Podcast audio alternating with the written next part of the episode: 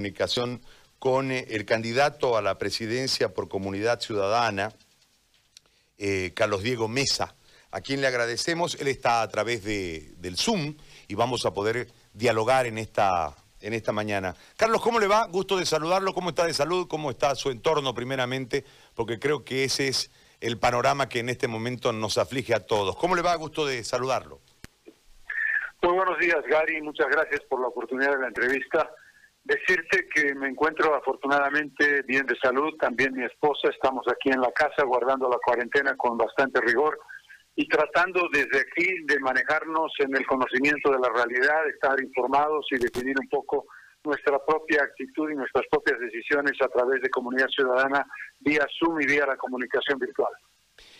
¿Cuánto ha contaminado el escenario político rumbo a las elecciones el manejo real de esta crisis que yo sumaba los días y en un momento dado, hace como seis, siete días, habíamos arrancado esta pandemia con, o esta cuarentena con, por ponerle un ejemplo solamente, 430 camas de terapia intensiva en todo el sistema público en el país, que lamentablemente hasta ese día no había aumentado de forma real el número, porque habían llegado las camas, habían llegado los respiradores, pero no había el personal, no habían los complementos de los monitores, etcétera. O sea, no podía funcionar.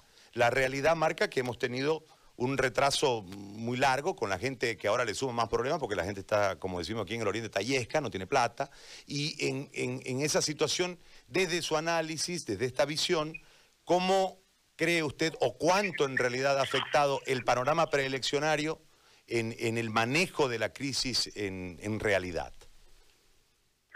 Yo creo que ha sido una contaminación importante. Yo creo que un elemento que se tiene que tomar en consideración es el elemento de un gobierno de transición con una presidenta que es candidata, que mira de reojo los elementos y repercusión de su propia actitud y actividad en función de su perspectiva electoral y la otra que es su responsabilidad como presidenta del Estado.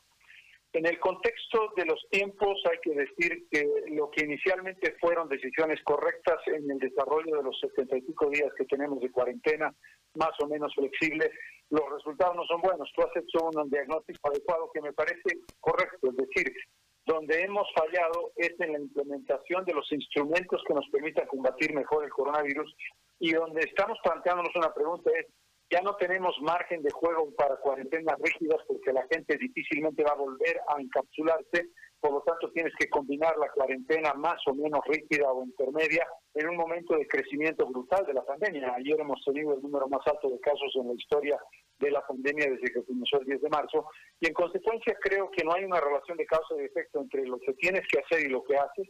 Y segundo, hay una fuerte contaminación política lamentablemente. Ahora, eh, en esta contaminación política también la captación de recursos es parte del escenario.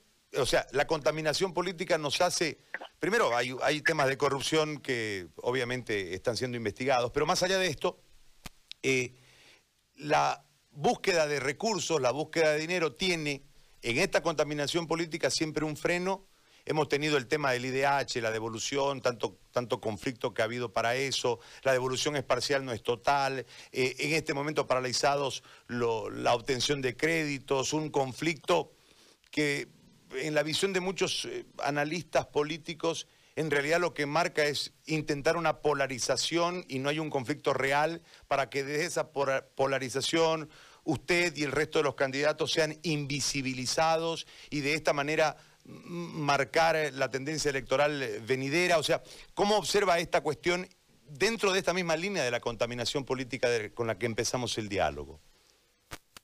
Primero, los hechos prácticos, los hechos más complejos.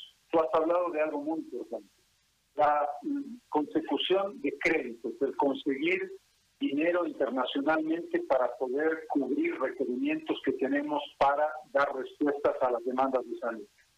Y ahí nos hemos encontrado con un problema de fondo, el problema de la confrontación irresoluble entre el Poder Ejecutivo y el Poder Legislativo. El Poder Legislativo está intentando y de hecho está bloqueando las iniciativas del Poder eh, Ejecutivo y el Poder Ejecutivo a su vez muestra una incapacidad y una falta de transparencia en sus gestiones internacionales. Un elemento que hay que tomar en consideración, Gary, es que los hechos políticos, la confrontación interna, cierto autoritarismo, cierta vulneración de normas del gobierno no está generando la mejor imagen internacional del gobierno para lograr los objetivos que busca, en particular el caso del embajador itinerante que ahora está en una situación de entredicho. Pero quiero subrayar algo muy importante. En las últimas horas, la Asamblea Legislativa ha aprobado una ley que le permite la fiscalización, control y bloqueo potencial de cualquier crédito que el gobierno tome. Y tú dirías, sí, el Poder Legislativo puede llevar adelante este tipo de fiscalización y este tipo de control. Pero qué casualidad que los dos tercios del MAS no hayan aprobado una ley equivalente en los 14 años del gobierno del MAS.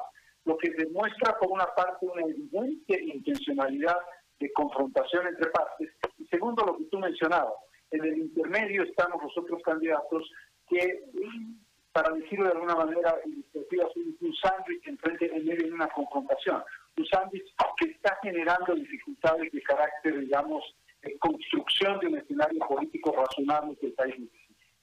Ahora, eh, en, este, en esta politización de un escenario tan crudo, tan, tan desgraciado que vivimos, porque eh, eh, en, en, el caso de Santa Cruz, que es la realidad con la que nosotros nos eh, eh, enfrentamos todos los días, los casos crecen, eh, la gente se desespera, le pegan a los médicos porque no tienen cómo atender, el segundo nivel no puede recepcionar porque está lleno, el tercer nivel tampoco. Hay una realidad y esto genera una tensión ¿no? muy alta. Y en esa tensión se buscan culpables. Entonces, cuando uno genera una opinión, la pregunta de la gente es, ¿y vos qué hacés? ¿Y vos qué harías? Entonces, yo se la planteo a usted con absoluto respeto, ¿usted qué haría? En este cuadro de, situación que hoy tenemos? ¿Cómo enfocaría este problema? Yo creo que tenemos que partir de una premisa que está más allá de cualquier buena intención o mala intención. La realidad objetiva de Bolivia, heredada de los 14 años del gran fraude de salud del movimiento al socialismo, es un sistema de salud muy débil, muy poco preparado, con muy pocos recursos y con muy pocos recursos. Esto está más allá de lo que el gobierno haga bien, mal o regular. Por lo tanto, no vamos a partir de una crítica de base de decir el gobierno de la presidenta tiene la culpa de todo, porque ha tenido que enfrentar una realidad que hubiéramos tenido que enfrentar cualquier presidente o cualquier gobierno, independientemente de la señora Áñez o no. Este es un hecho evidente. Por lo tanto, ¿dónde están los problemas? Los problemas están en cómo gestionas esta dificultad, cómo coordinas adecuadamente con el sector departamento con los sectores municipios, cómo estableces una administración adecuada de los pocos recursos que tienes, cómo informas sobre el funcionamiento de lo que estás haciendo para que medios de comunicación y ciudadanos sepan exactamente dónde estamos. Es decir, si a ti te dicen, mira, yo solamente tengo mil millones de dólares, por decir una cifra de memoria, esos mil millones de dólares los voy a distribuir de esta manera, tanto para el gobierno central, tanto para la política general de salud, tanto para el gobierno departamental y tanto para los municipios. Si tú me dices, yo tengo la posibilidad de habilitar solamente 200 unidades de terapia intensiva, sabemos a qué atenernos. Yo creo que el gran problema del gobierno es falta de institucionalidad, tres ministros de salud en medio de la crisis, falta de coordinación y falta de eficiencia en el uso de recursos y lo peor de todo, opacidad. ¿Qué es lo que yo hubiera hecho? Transparencia, mayor coordinación, un sector de, institucionalidad razonable y un uso sensato de los pocos medios con los que cuento. Ahora, en este marco surge el tema de la administración del Estado, es decir, el, centralismo le genera un montón de dificultades a la atención directa a la gente. Eh, la corrupción tiene una justificación en la mayoría de los actores inclusive ya aceptada por la población, es el sistema el corrupto. Y hay un montón de, factores que en realidad es como que lo apartan al actor de la situación y le generan una responsabilidad más o menos como que involuntariamente y por una presión yo termino en hechos de corrupción. Es decir, en este momento nosotros tenemos un, un cuadro muy crudo. A nosotros, yo le digo, eh, en el caso nuestro, eh, de orden personal, ya se nos están muriendo al lado, ¿no? Se, nos muere un pariente, se nos muere un vecino, ya, es compleja la situación. Y uno dice, el centralismo, hay que cambiar este sistema porque lamentablemente al centralizar la plata es un trámite muy burocrático para que le entreguen un ítem a, nosotros. Tenemos un déficit de 9.000 ítems, no lo solucionó el MAS, no eh, esperemos que el que venga lo solucione. Más o menos esa es la, resignada eh, voz de la gente. Pero hay otro elemento que juega acá, que es, eh, si vos tenés una operación de 1.500.000 dólares y se hace por 5 millones y después se comprueba de que 1.500.000 dólares gastaste en lo que tenías que comprar, que encima lo compraste mal y hay 3.5 millones que no se saben cómo se fueron, si el intermediario, si los que actuaron en la... Entonces uno dice, es decir, es más cara la corrupción que cualquier ítem en este país. Lo más caro que tiene este país es la corrupción. Y uno va directamente al tema del centralismo. Si tuviésemos la fiscalización más, más, más, más, cerca, si lo uno. Hay un, montón de, de, cuestiones, producto, insisto, de que ahora, primero estamos encerrados, segundo estamos yescas, tercero tenemos miedo, y cuarto, no hay una reacción de parte del Estado, hay una ausencia del Estado en toda la línea, lo que marca que debemos cambiar. ¿Qué plantea en torno a eso en, ya en visión a, futuro? Porque esto al fin de cuentas en algún momento va a concluir eh, lamentándolo mucho, los resultados creo que van a ser muy dolorosos, pero va a concluir y hay que mirar el, país hacia adelante. Creo que el elemento central que has tocado, Gary, es el punto más importante que el país tiene que resolver. El problema de la corrupción es un problema estructural, es un problema que ha tomado, ha costado, ha atrapado al Estado en su totalidad. Al Estado, cuando digo Estado, me refiero al Estado central, a los gobiernos departamentales y a los gobiernos municipales. Si no modificamos en 180 grados los mecanismos de funcionamiento administrativo y práctico del Estado, no vamos a lograr resolver el problema desde el punto de vista de respuestas rápidas a la corrupción. Eso quiere decir información transparente y al día. Bolivia tiene uno, de los sistemas de información estadística, de información. Si tú quieres saber en este momento cuánto hemos exportado en el trimestre pasado, no vas a tener la información. Si tú quieres saber evoluciones demográficas, no vas a tener la información. Necesitamos información al día en tiempo real. Necesitamos un gobierno electrónico y necesitamos un gobierno transparente que obligue a todas las instancias del Estado a tener en línea lo que está haciendo. Al momento, hemos hecho una licitación para una carretera, vamos a comprar 200 botellas de Coca-Cola, para poner un ejemplo grosero. Eso tiene que estar en conocimiento del ciudadano y en conocimiento de los periodistas en el momento en que la operación se hace. Este es un mecanismo que además tiene que combinarse con una barrida completa de un sistema judicial podrido hasta los tuétanos, tanto en los tribunales de justicia como en el Ministerio Público. Primer punto. Segundo punto, lo que tú has mencionado es el otro elemento crítico. Hemos tenido 14 años de hipercentralismo disfrazados de un sistema de autonomías en el papel, en la Constitución y en los estatutos autonómicos. Eso no es verdad, eso no está existiendo. Y lo que tú dices es correcto. El problema que tiene el gobierno de la presidenta Áñez es un problema de coordinación, articulación, no duplicación y eficiencia, porque no hay una relación adecuada de vínculo entre el gobierno central, los departamentales y los municipales. Primer punto. El segundo punto es que no hemos definido cosas básicas. Si tenemos un sistema de salud descentralizado, ¿por qué solamente se ve la infraestructura y no los ítems, para poner un ejemplo?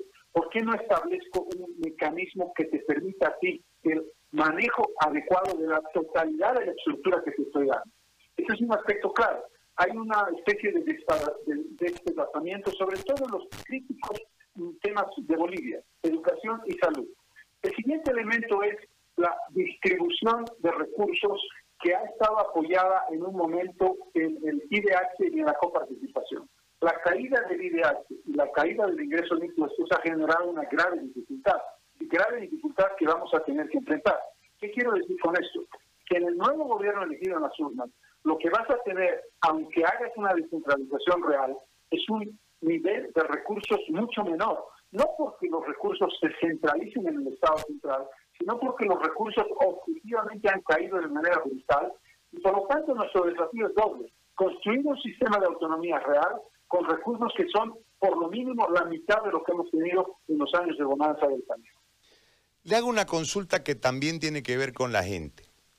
Hay una postura eh, de un candidato de no ir a las elecciones el 6 de septiembre.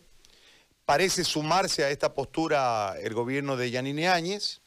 Eh, hay una fecha ya determinada y en medio de todo esto hay una posición de Morales desde afuera que dice, yo le puse, en otras palabras, yo le puse la fecha, ¿no? Eh, es como, a, mí me parece que hay un mensaje ahí, uno palma que le dice yo sigo mandando y otro para el país, yo sigo mandando.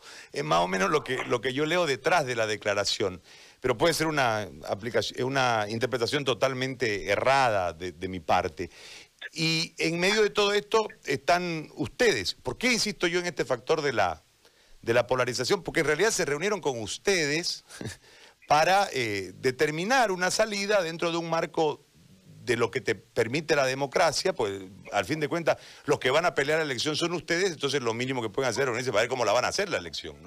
Eh, yo no critico esa cuestión, que muchos han centrado en eso la crítica.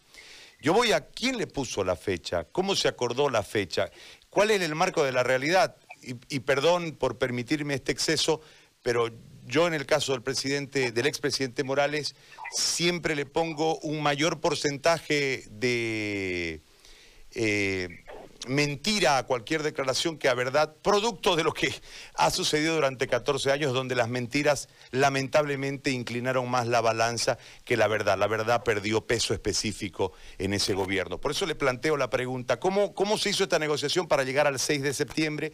¿Cuáles son los elementos para marcar ese día, el día de la elección? ¿Y eh, cómo se logró llegar a este consenso? Me parece una pregunta muy pertinente y creo que hay una doble intención cuando tú planteas la interpretación que es mayoritaria en este momento, porque el expresidente Morales dijo, yo hice, yo definí la fecha, yo establecí esa definición. Eh, por los, para los masistas es una gran noticia, seguimos gobernando. Para la oposición, esta es la prueba de eh, la conmoción entre el Tribunal Supremo Electoral y el masismo. Los hechos objetivos, primero tú tienes toda la razón la cantidad de declaraciones del presidente Morales, del expresidente Morales, que tienen sesgo, que apoyan sus afirmaciones en medias verdades, que son mentiras, son suficientes como para poner en duda claramente lo que es Pero vamos a los hechos objetivos. Nosotros, en particular, quien habla, Carlos Mesa, recibimos, yo a nombre de Comunidad Ciudadana, como candidato, por supuesto, recibí una llamada del presidente del Tribunal Supremo Electoral el presidente del Tribunal Supremo Electoral me dijo que estaba haciendo una ronda de consultas a todos los candidatos a la presidencia, sobre la base de que el Tribunal Supremo Electoral, como órgano independiente del Estado, quería buscar una solución como iniciativa del Tribunal Supremo Electoral al entrabamiento que estábamos viviendo, entrabamiento vinculado a la aprobación arbitraria del MAS de la ley para las elecciones del 2 de agosto. La pregunta del presidente del Tribunal Supremo en esa primera llamada fue si Comunidad Ciudadana estaba de acuerdo en postergar las elecciones. Nuestra respuesta fue sí, creemos que las elecciones deben postergarse. Él me dijo, vamos a hacer una primera ronda para saber una primera percepción de llamadas independientes. Primera evidencia, nunca hubo una reunión del conjunto de los candidatos o sus representantes con el Tribunal Supremo Electoral, ni presencial ni a través de Zoom. Fueron llamadas bilaterales del presidente, en mi caso el presidente, no sé cómo lo habrá hecho, supongo que también lo habrá hecho él personalmente, con los otros ocho candidatos, con los otros siete candidatos, porque somos ocho. Después de haber hecho una primera ronda de consultas en la que encontró un acuerdo mayoritario para la postergación de elecciones, nos hizo la pregunta, me hizo la pregunta en particular, de si estaba de acuerdo con el 6 de septiembre. Mi pregunta fue, ¿hay la consideración técnica y médica que permite pensar que el 6 de septiembre es una fecha adecuada? La respuesta fue, sí, hemos hecho esa consulta y adicionalmente tenemos que ajustar las posiciones que no son fáciles y no son blandas de diferentes sectores, fundamentalmente el Poder Ejecutivo y el Poder Legislativo. Esos fueron los elementos. Una vez que nosotros dimos la respuesta positiva, de decir sí, estamos de acuerdo con el 6 de septiembre sobre esa base, recibimos una llamada final. En esa llamada final, el presidente nos invitó, el presidente del Tribunal Supremo Electoral, nos invitó a asistir a la presentación oficial del proyecto de ley sobre la base de que siete de los ocho partidos políticos habían aceptado la invitación, la propuesta y la fecha, incluyendo al gobierno.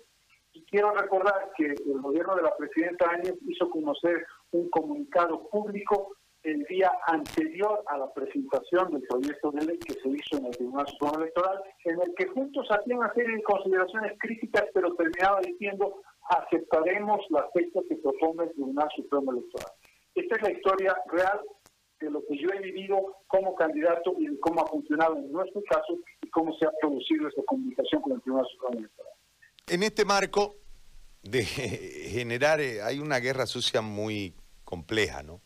Han surgido videos, uno en relación a su ejercicio como presidente, donde hay una eh, amnistía, por ahí me puedo equivocar en el término legal, a, Morales, y otra una serie de fotografías donde usted, no sé si será su amigo o no, pero en realidad no parecen ser del momento en que él es presidente del tribunal, sino de otro momento, y los amigos, como decimos aquí en Santa Cruz, hay un momento que le llega la pega, pues y uno no tiene la culpa, ¿no?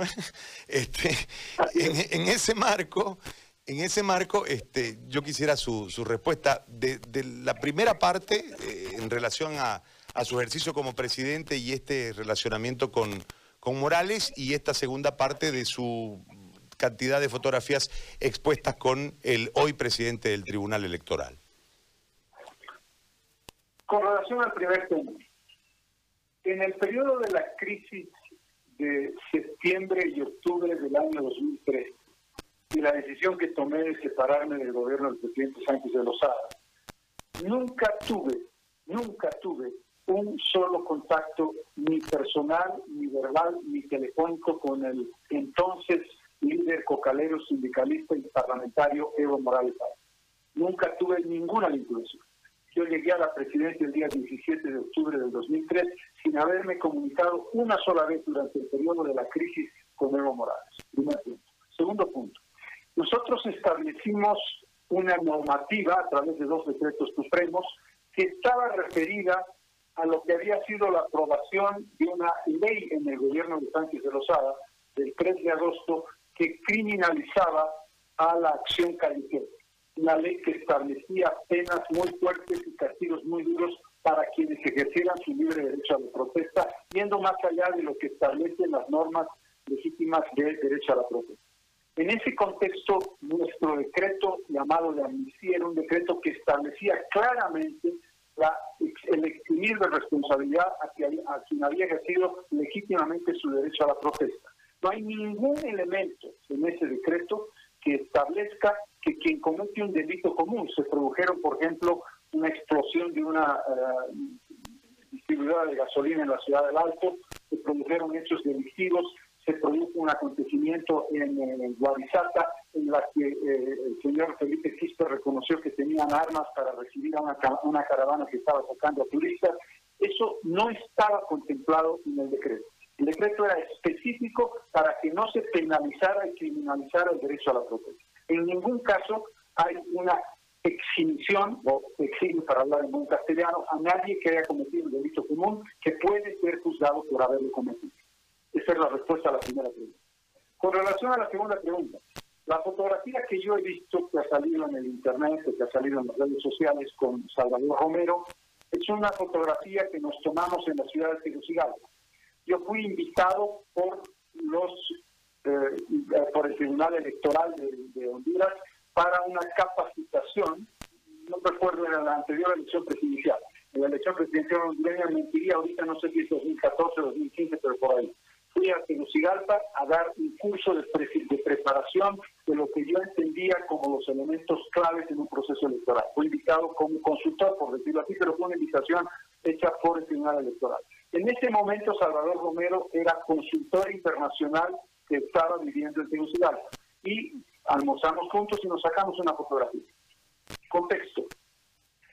La familia de Salvador Romero, su padre Salvador Romero Pitari y su madre Florencia Valerian eran muy amigos, amigos estrechísimos de mis padres José de Messi y Teresa Gisbert. Por lo tanto, nosotros hemos tenido una relación de amistad, nos, nos hemos conocido eh, aunque Salvador es mucho más joven que yo, somos amigos por relación de familia y por relación de intereses comunes intelectuales. Yo he nombrado a Salvador Romero como representante presidencial en la Corte Nacional Electoral cuando yo fui presidente.